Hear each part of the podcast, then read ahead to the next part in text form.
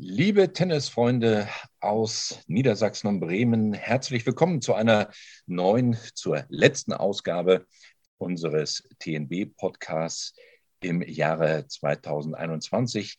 Der erste Zwölfte ist da und damit auch eine gute Gelegenheit, einmal zurückzuschauen und äh, dieses Jahr auch Revue passieren zu lassen, welches ja doch wieder geprägt war von Corona auf der einen Seite und vielen, vielen sportlichen Höhepunkten und Erfolgen auf nationaler Ebene und auf regionaler Ebene und sogar auch auf internationaler Ebene.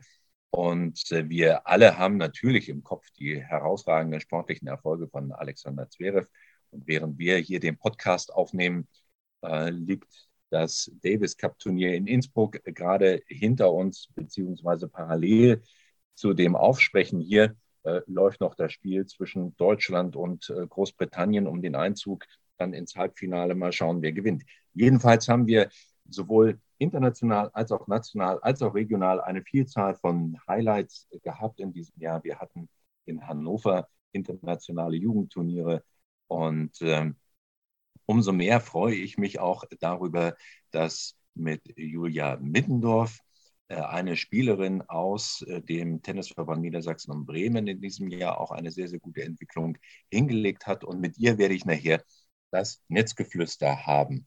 Etwas anderes, was uns in diesem Jahr sehr gefreut hat in der Entwicklung, war insgesamt die, der Mitgliederzuwachs, den wir hatten in Tennis Deutschland. Also DTB weit ähm, sind rund zwei Prozent mehr Mitglieder zu verzeichnen gewesen. Und auch bei uns im Landesverband haben wir rund zwei Prozent mehr Mitglieder inzwischen äh, in den Vereinen. Und das freut uns natürlich sehr. Und natürlich hängt das auch ein Stück weit zusammen mit äh, der Corona-Entwicklung und damit, dass Tennis als kontaktarme, kontaktlose Sportart ähm, die ganze Zeit auch betrieben werden konnte. Das haben wir auch einer guten Auslegung der Corona-Verordnung im Innenministerium in Niedersachsen dann zu äh, verdanken. Und trotzdem fällt das nur auf einen sehr, sehr fruchtbaren Boden und dafür äh, sind die Vereine verantwortlich. Und deswegen geht mein großer, großer Dank an alle Vereine, die in Niedersachsen und Bremen eine Atmosphäre geschaffen haben, dass sich neue Mitglieder auch wohlfühlen, dass es Angebote gab und gibt für neue Mitglieder und dass man sich auch aktiv um diese gekümmert hat. Also alles das, was man in den vergangenen Jahren an guten Arbeiten geleistet hat, das hat sich jetzt auch ein Stück weit ausgezahlt. Und deswegen lautet auch unser Plädoyer an alle, die in den Vereinen aktiv sind, nutzt die Angebote auch des TNB, das geht los bei der Vereinsberatung und setzt sich fort bis hin zu Infomobilen und Inklusionsmobilen und äh, Konzepten für Tage der offenen Tür und was auch immer gefordert wird an Unterstützung. Unsere Aufforderung und Bitte an alle Vereine, nutzt die Chancen und die Möglichkeiten und nutzt auch die Unterstützungsangebote der TNB-Geschäftsstelle. Am letzten Novemberwochenende gab es ja auch die deutschen Meisterschaften und da freut es äh, uns alle im TNB sehr, dass mit Nicole Rifkin eine Spielerin gewonnen hat, die an der Tennis Base in Hannover auch lebt und trainiert.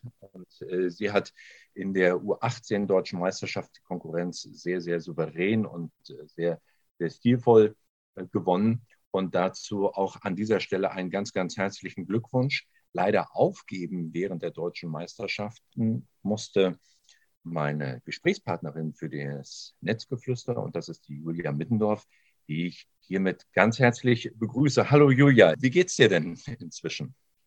Sehr gut soweit. Also kann ich mich nicht beschweren. Du hattest ja aufgegeben äh, wegen ähm, ja, Erkältungssymptomen, wegen ähm, Krankheitsgefühl. Alles wieder okay? Alles in Ordnung? War kein ja. Corona? Nee, kein Corona, Gott sei Dank. Nein, ich war eine Woche lang komplett krank und ähm, habe es dann probiert zu spielen, einfach weil es das letzte Jahr es war bei den deutschen Jugendmeisterschaften für mich. Und ähm, dann will man auch irgendwo mit dabei sein nach den ganzen Jahren. Habe es dann probiert, aber es hatte dann keinen Sinn und dann musste ich äh, leider aufgeben. Ähm, all diejenigen, die dich äh, vielleicht nicht so gut äh, kennen, wenn du, oder für all diejenigen, die dich nicht so gut kennen, wenn du einmal ganz kurz ähm, so einen Steckbrief von dir verfassen solltest, ähm, wie sehe der aus? Wie tickst du denn so? Also ich glaube, eine offene Person. Ich bin, glaube ich, relativ ehrlich, äh, hoffentlich einigermaßen sympathisch auch. Ähm, und verstehe mich, glaube ich, mit extrem vielen Menschen immer sehr gut. Mhm. Wenn du einmal so ein paar Zahlen, Daten und Fakten noch nennst, so wie, wie alt bist du? Ähm, was hast 18. du bislang gemacht? Ich bin 18 Jahre alt, betreibe Tennis jetzt schon seit mehreren Jahren als Leistungssport und spiele tatsächlich nebenbei immer noch Fußball.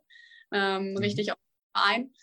Ja, genau. Und bin bis zu diesem Jahr noch auf einer normalen äh, Schule gewesen, auf einem normalen Gymnasium und habe dann halt jetzt äh, zu so einer Art ja, Online-Schule gewechselt.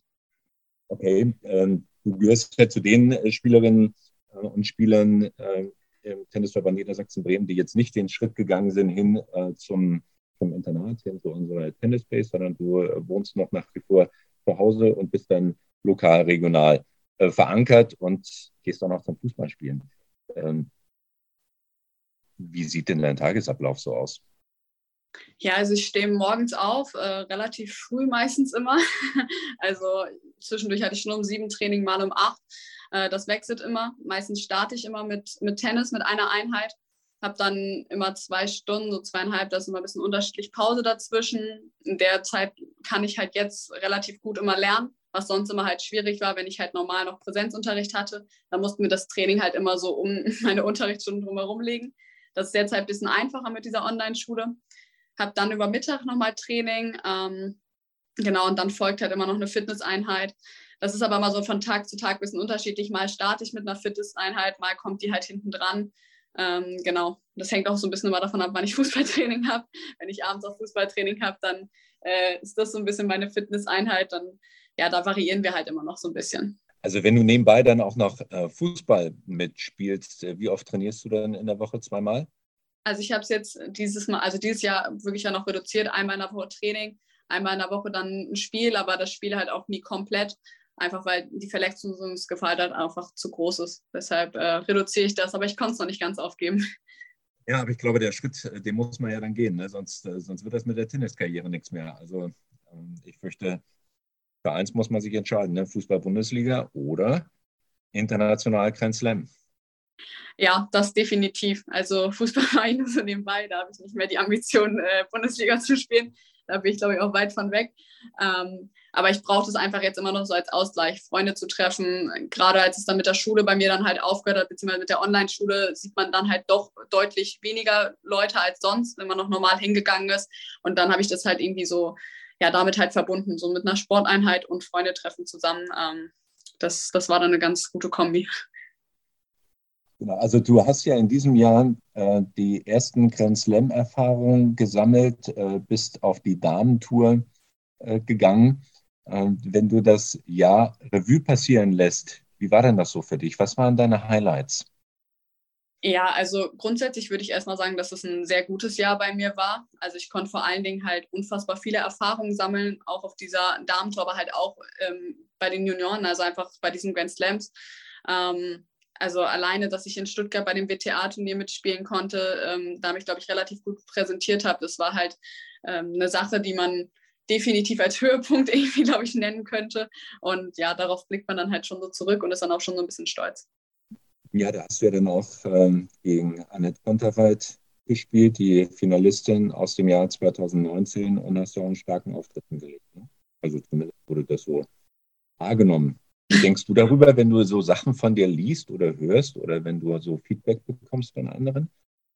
Also grundsätzlich ist mir halt immer wichtig, was mein Trainer oder so mir sagen oder die Leute, die wirklich in meinem Team sind. Aber man liest schon auch immer wieder ganz gerne, was andere von einem ja, also so denken und ähm, ja, was sie von dem Spiel so ein bisschen gehalten haben. Aber grundsätzlich ist, glaube ich, einfach die Meinung von dem Trainer und wie der das Spiel zum Beispiel empfunden hat, einfach, also bei mir immer durchaus wichtiger. Und äh, ich glaube, desto besser man irgendwann wird und wenn man dann mal irgendeine Niederlage oder so erfährt, dann kommt man halt auch ja, in die Kritik so ein bisschen rein und dann werden immer viele Dinge bemängelt. Und ich glaube, man sollte sich Dinge zu Herzen nehmen davon, aber ähm, nicht immer. Und ich glaube, wenn dann von den Personen, wo man wirklich sagt, okay, sind mir einfach unfassbar wichtig und denen vertraue ich da. Wie gehst du generell so mit, äh, mit Anmerkungen, mit äh, Kritik um, auch ähm, mit, mit eigenen Ansprüchen? Also das ist ja doch eine, eine, entsprechende Belastung auch, die man dann hat, ne? Ja, also ich glaube, dass ich allgemein eine hohe Erwartungshaltung an mich selbst habe und dass es nicht immer also vorteilhaft ist. Aber grundsätzlich, also ich glaube, dass ich kritikfähig auf jeden Fall bin. Ähm, nicht immer. Ich habe auch manchmal meinen eigenen Kopf. Aber ja. Mit Trainer und mit deinen Eltern reden, ne? Ja, genau. ich glaube, die haben es nicht immer einfach mit mir.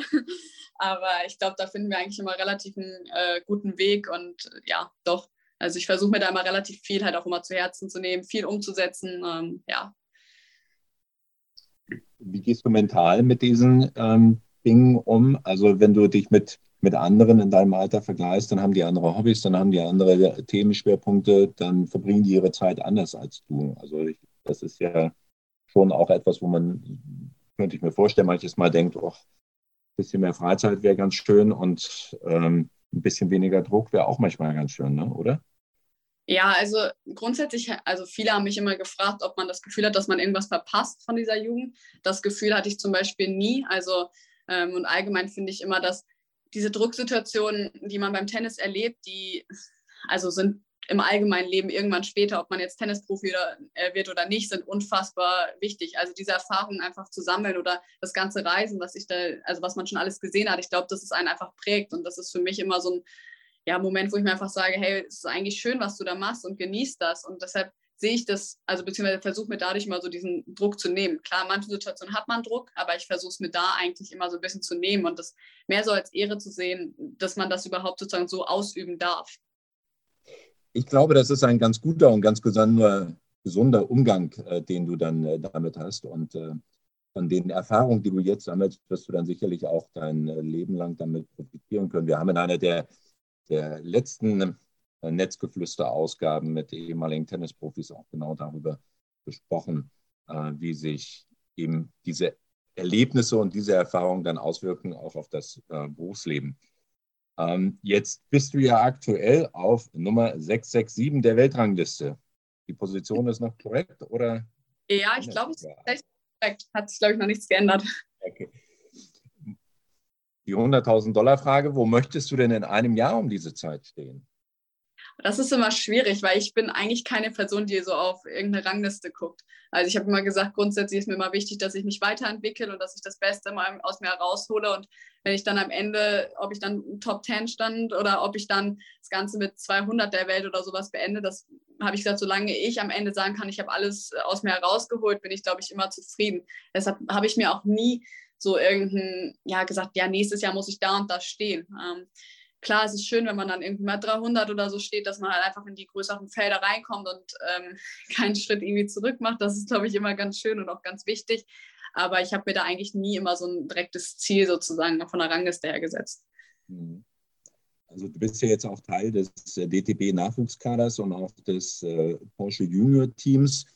Und dann schielt man ja wahrscheinlich mit einem Auge auch immer mal so ein bisschen auf ähm, die Nationalmannschaft, also sprich äh, auf dem Kader von Billie Jean King Cup. Sind das so Ziele, die dich auch antreiben oder was treibt dich an? Ja, natürlich. Also Grund, also halt allgemein für Deutschland irgendwie zu spielen.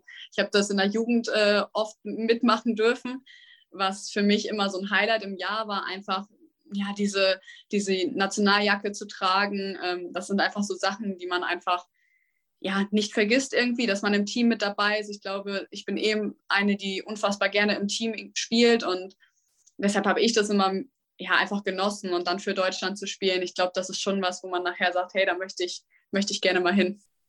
Dann wünschen wir dir auf dem Weg dahin alles, alles Gute. Hoffen, dass das nächste Jahr ein Jahr wird, ähm, wo du die richtigen Schritte dann auch unternehmen kannst, dass du verletzungs- und krankheitsfrei bleibst und immer zum richtigen Zeitpunkt die richtige Motivation und den richtigen Schlag findest, um dich in den Spielen durchzusetzen.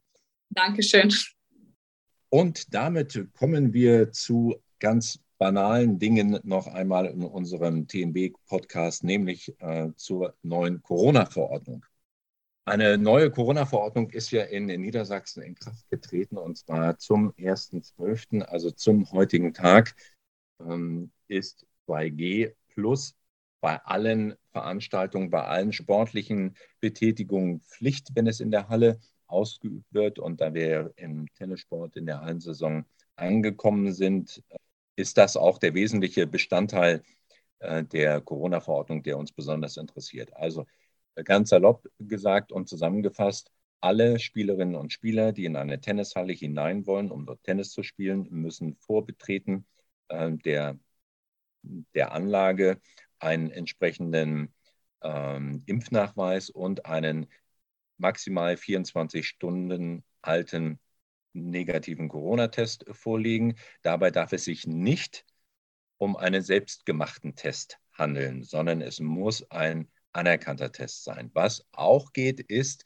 den Test unter Aufsicht vor Ort durchzuführen, dann aber eben wirklich ähm, mit einer Person, die namentlich dafür auch benannt ist und die dann auch äh, verantwortlich ist. Insofern kann man dann doch nur den ganz pragmatischen Tipp geben, äh, sich im Laufe eines Tages dann irgendwo in einem der äh, Testzentren kurz testen äh, zu lassen. Und äh, wir wissen, dass das alles nochmal eine zusätzliche Einschränkung ist. Wir wissen aber eben auch aus der Erfahrung inzwischen, was passiert, wenn die Pandemie nicht eingedämmt wird. Und äh, wir hoffen auf die Unterstützung und das Einhalten aller Regeln durch alle Tennisvereine in Niedersachsen und Bremen. Für die ausführliche Beantwortung aller Inhalte und aller Fragen rund um die Corona-Verordnung haben wir auch wieder unser Format Vereine im Dialog online ins Leben gerufen. Heute Abend, also am 1.12. abends um 19 Uhr, wird es wieder ein Streaming-Format geben, wo wir alle Fragen rund um die neue Corona-Verordnung und alle sich daraus auch ergebenden Fragen für den Trainings- und Wettkampfbetrieb äh, beantworten werden. Wir freuen uns wieder auf den Austausch, auf die Diskussion mit euch und wir hoffen auch wieder auf eine rege Teilnahme. Das ist ja durchaus ein Format, was sich in den vergangenen Monaten gut etabliert hat, was sehr gut angenommen wurde und deswegen wollen wir das auch gern in diesem Monat äh, wieder aufleben lassen und fortführen. Soweit die Themen und die Inhalte zum letzten Podcast des Jahres 2021.